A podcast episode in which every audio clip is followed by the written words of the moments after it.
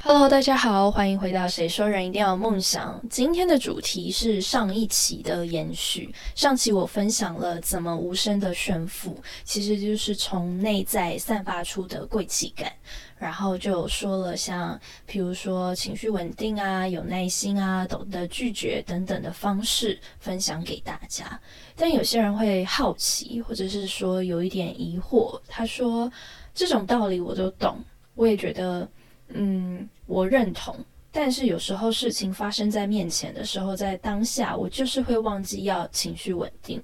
我就是会忘记我需要有耐心，我可能在事情的当下，我就是会暴气，我就是会不耐烦，所以怎么办？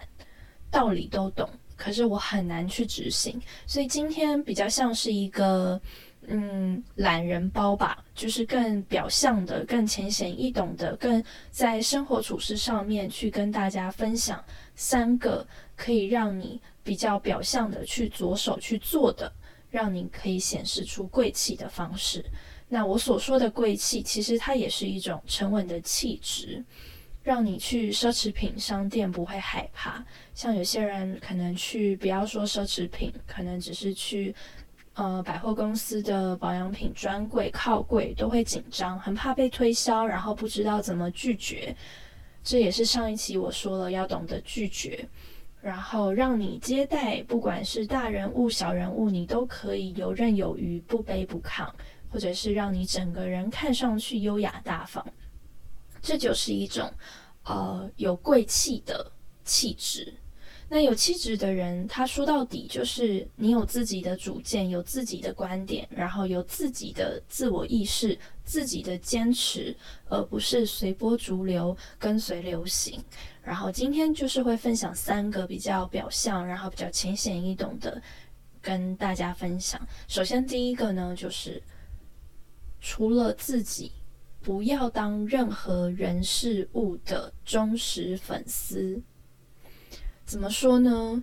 就是我我举一个简单的，也不是简单，就是我举一个例子吧。我们看一下古代的时候，皇上跟嗯宫女好了。嗯，有一些朝代是这样，就是宫女，如果你到了一个年纪，如果皇上都没有宠幸过你，你是可以回家的，就是你可以离开宫宫里的，就是就是有一些朝代是这样。那我们来。来分析一下，如果今天你是一个就是对自己没有自信，然后是一个会随波逐流，你是一个这种所谓没有贵气感，或者是没有这种底气的人，你会怎么样？你就会像一个宫女一样。然后这个宫女是怎么样子的？这个宫女是你会看着你周周遭整个皇宫里的所有女人都在。努力的想要讨好皇上，然后努力的想要靠近皇上，努力的努力的想要让皇上宠幸他。所以你看着他们这些人，你也会觉得哦，我应该这么做。你看着皇上很有钱，你看着皇上过得被皇上宠幸的女生过得很好，你也会想要跟着这么做。那这个时候，你就不会像是一个有贵气感的人。因为你在乎，因为你不知道什么东西对你最合适，你不知道其实如果你返乡之后，你可能会遇见别的男生，他可能没有皇上有钱，可是他可能性格好，他可能会对你很好，他可能呃有很好的三观，或者是他的频率、他的情绪是跟你很搭的，他更适合你，你不知道，可是你追求那个你以为的最好。最贵，不要说最好，就是最贵的。你很努力的想要靠近，你尽可能的付出你的所有，只为了想要靠近，但可能他不是最适合你。那我们再反过来，像如果你今天是一个有钱人，你可能就会像是皇上一样，皇上在翻牌的时候，他的那些妃嫔们，皇上从来就没有在 care。那一些妃嫔们的慰藉，就不是他每一天，或者是他想翻牌的时候，他一定会翻皇后的牌，对吧？有时候他可能会想要翻常在的牌，他可能会想翻美人的牌。他只要喜欢谁，他就翻谁；他今天想翻谁，他就翻谁。这些妃嫔们其实就像我们现实生活中的这些品牌们，就有些很昂贵，有些比较平价。真正有钱的人，他只会去选择那一个最适合他，不一定是最贵，不一定是品质最最最好，但是是最他最喜欢、最适合他的，他就去入手。他追求的是他喜欢，他不是追求这个东西会给他带来加分，然后别人会喜欢他。有懂那个道理吗？如果你今天是看着别人都在追求某一个品牌，然后你也跟着有这种品牌迷思，或者是你看着大家都追求这种名牌包，你觉得没有名牌包在身上你就落伍了，你就输人一等，所以你也追求这个名牌包。你为了达到，可是追根结底，你达到这个，你拥有了这个名牌包，你想要获得的是什么？是这个名牌包。的好看是这个名牌包的好装，是这个名牌包的轻便，还是因为有这个名牌包你会加分，而加的这个分会让你在别人面前，好像别人会对你更尊重，好像别人会更喜欢你。你是追寻的是什么？你买名牌包的目的是什么？因为像有些名名牌包，因为它用的真皮，它其实更重。背久了其实很酸，你不是一个就是有钱到有人会天天帮你背包的人，或是提大袋小袋的人，有时候反而这个对一般人来说它是负担。我举一个呃简单也不是简单我自己的例子，就是现在很多人都是果粉嘛，就是苹果的粉丝，然后手机一定要用 iPhone。但我讲我自己本人，我目前为止。从来没有买过一只 iPhone，是我讨厌吗？其实也不是，我们家的人也都用 iPhone，而且其实我们家在很早期，就是 iPhone 智慧型手机还没有出来之前，还没有所谓的 iPhone 之前，在很多人都还不知道苹果这个牌子的时候，我们家就是在用苹果的电脑，所以其实我从小我就是在用 iOS 系统的。在用苹果系统的的人，所以其实我再熟悉不过了，我不会讨厌。但是我在每一次买手机的时候，我都是在评估我自己，除了价钱之外，我也评估它的外观，我也评估它的啊容量，我也评估它的可能镜头的画素，各个方面我会评估。不是所有都是最顶配，是所有都是最好的，我就挑它，而是我去选择。是不是这个价格是在我的能力范围内？是不是这一个呃，我比较重视的，比如说它比较小只，或者是我我比较重视的，比如说它的镜头的画素，就是我比较重视什么，然后什么比较符合，最后我就会去买那个。所以虽然我都是在用安卓系统的手机，但是我也没有永远只买某一个牌子，基本上市面上的牌子我都用过。我是会各种换的，我只有在当下的时候，我要买手机，我要换手机的时候，我会追寻，我会追求的是我自己最需要的是什么。所以买衣服其实也是同理，就是什么东西穿在你身上是最适合的、最符合的，这个东西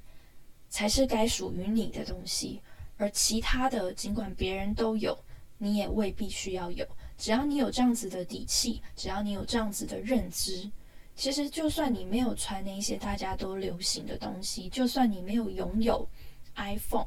你也会很有底气。这个底气会让你不卑不亢，这个底气会让你很有自信。尽管别人可能在嘲笑你，你也依然不会受伤，甚至你会反击。我我再举一个我自己身上的例子，就是一样是手机。我周遭就有一个果粉的朋友，然后曾经呢，我就被他笑了。就是当大家都在传照片的时候，大家都可以 AirDrop 的时候，我不行的时候，他笑我。但是，嗯，我并没有被因此被他伤到，因为我非常确切的知道，如果我要买，我有钱，我有能力可以买 iPhone。今天我没有用 iPhone，不是因为我够不着它，而是因为这是我的选择。我非常清楚知道我的需求之后，我选择了我现在在使用的手机，而不是 iPhone。这是我的选择，这是我的决定。然后我也相信我的决定是好的。所以后来有一天啊，就是之前 iPhone 它是不是就是它的指纹的那个解锁没有了嘛？因为它没有那个 Home 键。然后可是。你要脸的时候，前几年因为疫情的关系，大家都要戴口罩，所以就很多人就抱怨说，这样子我在外面的时候，我还要把口罩拿下来，我才可以解锁，要不然我就要打密码，也是很麻烦。尤其现在大家都流行手机支付的情况下，所以大家就开始抱怨这个情况的时候，我就开始很自豪。为什么？因为我用的手机它有屏幕的指纹解锁。就是你按在荧幕上面就可以指纹解锁，所以那个时候，当我的那一个果粉朋友突然看到这个功能，然后他发现了之后，他突然觉得哦，我用的手机好像也还不错。这就是什么？这就是没有什么东西一定是最好，只要是你喜欢，只要是你最需要，只要是符合你的标准的东西，就是最好的。有一天你也会在你的你在使用的这些东西上面。发现他们的闪光点，然后当你有这样的自信的时候，别人看你，他也不会觉得哦，你是因为没钱才不买 iPhone，他会觉得对，这就是你所坚持的。他会知道你就是因为评比了各家之后，你最终的决定是买你现在的这一只手机，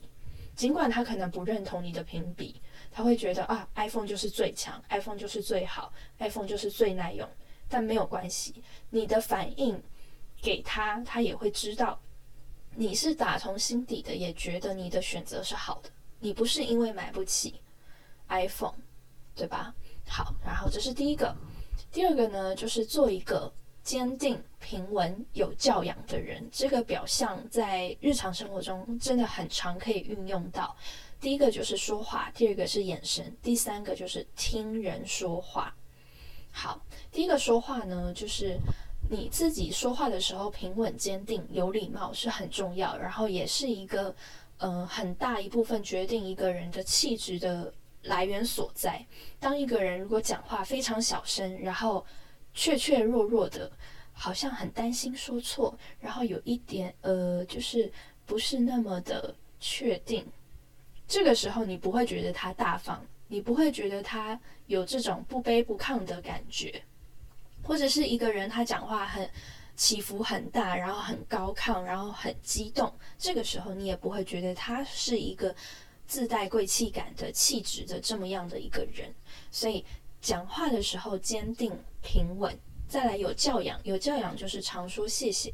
尤其谢谢最最容易说。你在面对任何人。呃，当每一次在餐厅的时候，有人上菜的时候，我的每一次，我绝对会跟那个人说谢谢。然后只要他帮我加水，不管加了几次，我就是会跟他说几次谢谢。然后去便利商店的时候可以说谢谢。你搭公车的时候，搭计程车的时候，你可以跟司机说谢谢。做任何事情，你都可以跟对方说谢谢。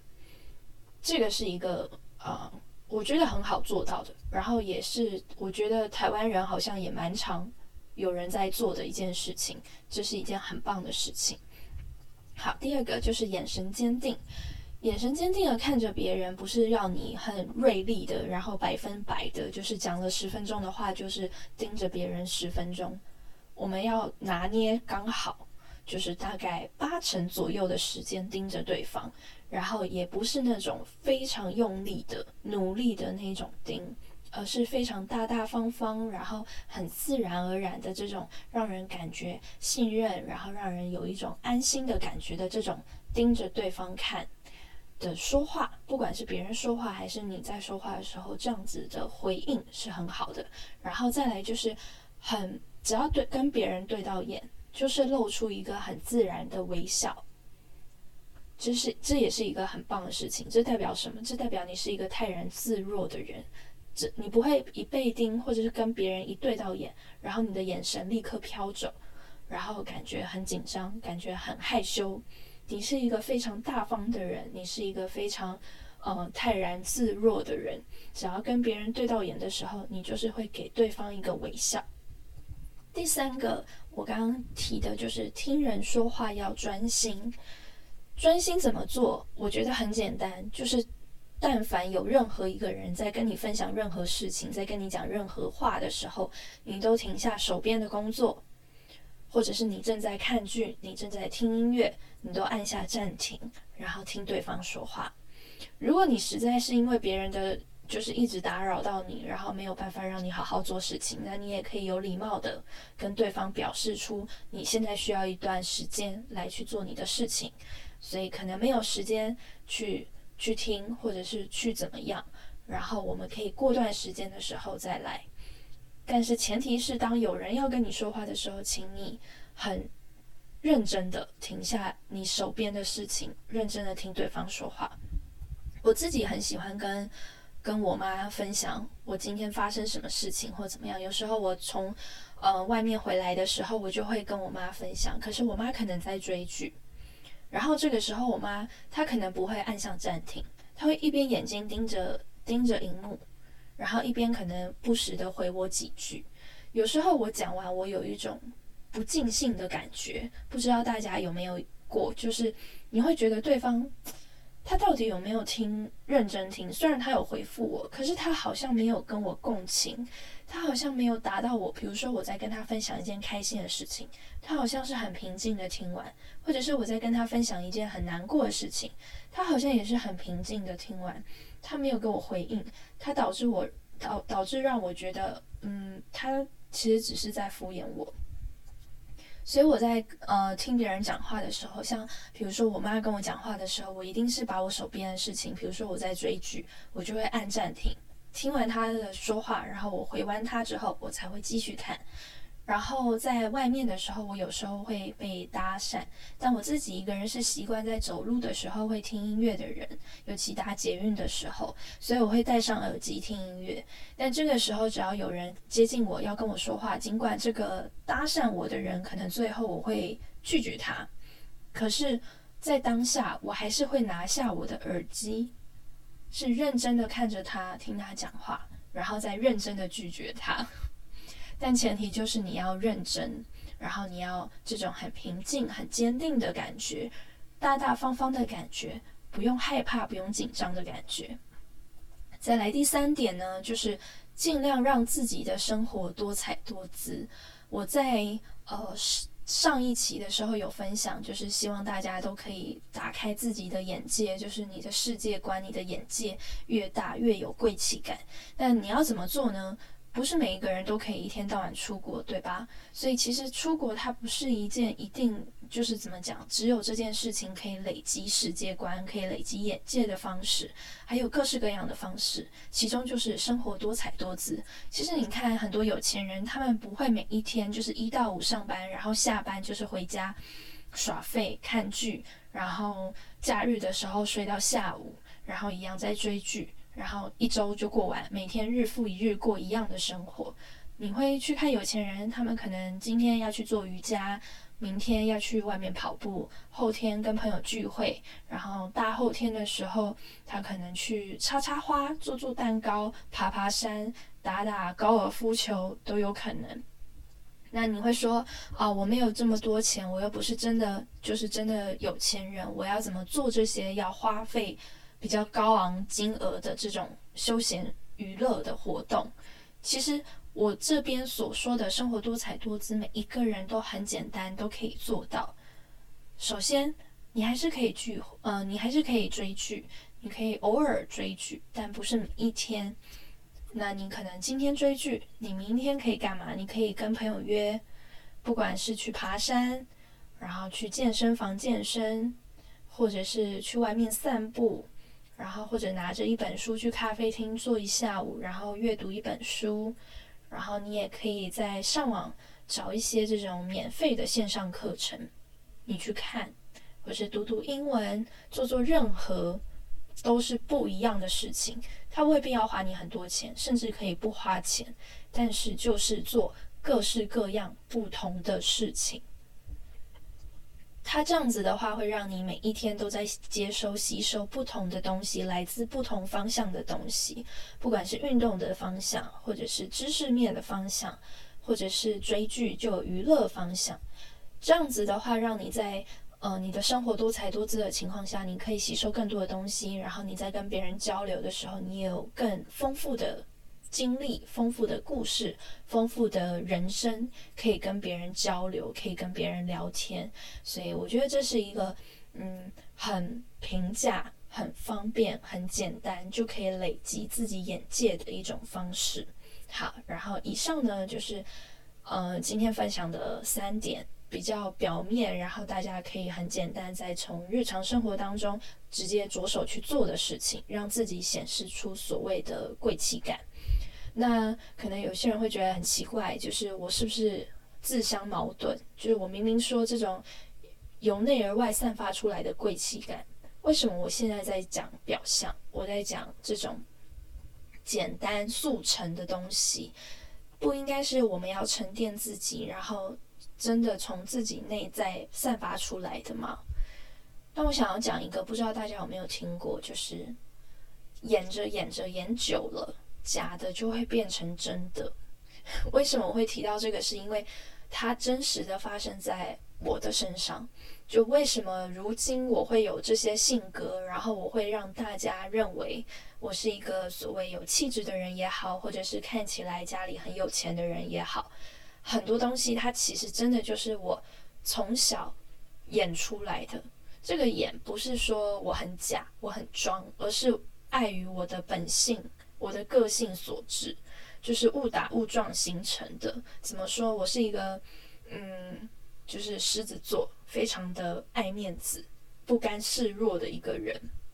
我很怕让别人觉得我很，呃，不自信，很怕让人家觉得我现在很紧张，我很胆小，我不喜欢被人看扁的感觉。所以，因为我的这种爱面子，从小在外面，尽管我很紧张。可是我就是会表现出我现在我懂，我知道我要去哪里，我知道我要怎么走，我知道我要说什么话，我知道。然后面对这个人，虽然我很紧张，可是我会尽量让自己稳定下来，然后让自己组织好语言，然后用一个比较清晰、稳定、平静、坚定的的语速的语语句去跟对方讲话。这就是为什么。这是就是我说的，装着装着，假的就会变成真的。因为我从小就是这么做的。我给你讲一个我自身简单的，呃，我自身的一个例子，就是在大四的时候，我在上海实习一家旅行社实习，然后我跟我同期的一个实习伙伴呢，我们两个人被派到一个旅展里面，然后这个旅展呢，大家还没有开放给一般的。来宾就是那种一般的民众，之前会有一个所谓的业内的日子，就是旅行社可以去找，比如说地方社去交涉，交涉什么？就是他们可能已经有包装好的行程，然后我们作为旅行社，我们有客源，这是一种互相利益的的一种关系，所以你要去找。符合你这种你的旅行社的客源会需要的行程，或者是有兴趣的行程，你要去找好的行程。所以我们被派了任务，就是老板让我们去尽量跟人交换名片，然后去收集各式各样的行程，然后回来。我们那时候才去不到一个月的时间，还是两个真的就是非常菜的小菜鸟。可是我们去到那，没有任何人带我们，没有主管。就我们两个自己，这个时候其实我超紧张，我我真的很紧张。然后我的伙伴，我的另外一个实习伙伴也很紧张。但我们两个人讲话方式会完全不一样。就是我的讲话方式，就是我会很镇定的，然后很明确的假装不好像在这个公司待了很久的那种样子。我会递出我的名片，很有礼貌，然后并且坚定的跟对方自我介绍，说我是哦某某旅行社的，嗯商品部的专员，然后我想要了解你们有什么样子的行程或什么，就是我会很坚定的讲出来。但是另一位呃实习伙伴呢，因为一开始他也是真的就是蛮紧张的，然后这个时候其实你的讲话很容易让人家发现你是菜鸟，对方怎么讲他会说呃就是那个嗯不好意思，就是我我想要知道你你们会不会有一些什么样子的行程，然后。我想要看是不是是是不是适合我们公司，然后就是可能未来可以合作这样子，有没有感受到不同？就是这这是我模拟啊，因为真的毕业蛮久了，然后这是真的是蛮久以前，所以他当时到底讲了什么样的话，我有点忘记了，但是大概是这样子的语句跟语气。所以这就会很明显让对方感受到，哦，这个人可能对这个业务不是很熟悉，这个人他好像是刚来的，他好像是新来的。可是如果我讲话的话，对方会觉得，哦，我好像很资深，我好像就是很熟悉这个流程，尽管其实我压根不知道别人的流程是怎么样。对，所以这就是一种装着装着假的就成真的一种啊真实案例，今天就分享给大家。然后呢？今天以上的这三点呢，就是让大家可以更好的去做。但其实说白了，不管是今天的分享，然后上一期的分享，又或是我前几个月在分享如何成为一个有气质的人的这些东西，它其实它就是一个方法，然后就是一个一个资讯，然后再回过头来，我今天说的，就是不要成为任何人的粉丝，只要。知道自己就是选择自己最适合、最最最合适的东西、最喜欢的东西就好，是一个道理。就是我分享了这么多，我也是希望你可以选择出什么东西是最适合你，然后你想要成为什么样子的人，都希望大家都可以成为一个非常有自我意识，然后不随波逐流，非常珍视、珍爱自己。然后懂得自己珍贵在哪里，也对自己非常自信，对于自己的选择非常自信的这么样的一个人，这才是最重要也是最有魅力的一一件事情。那今天呢的分享就在这边告一个段落，然后我们就下一次空中再见喽，拜拜。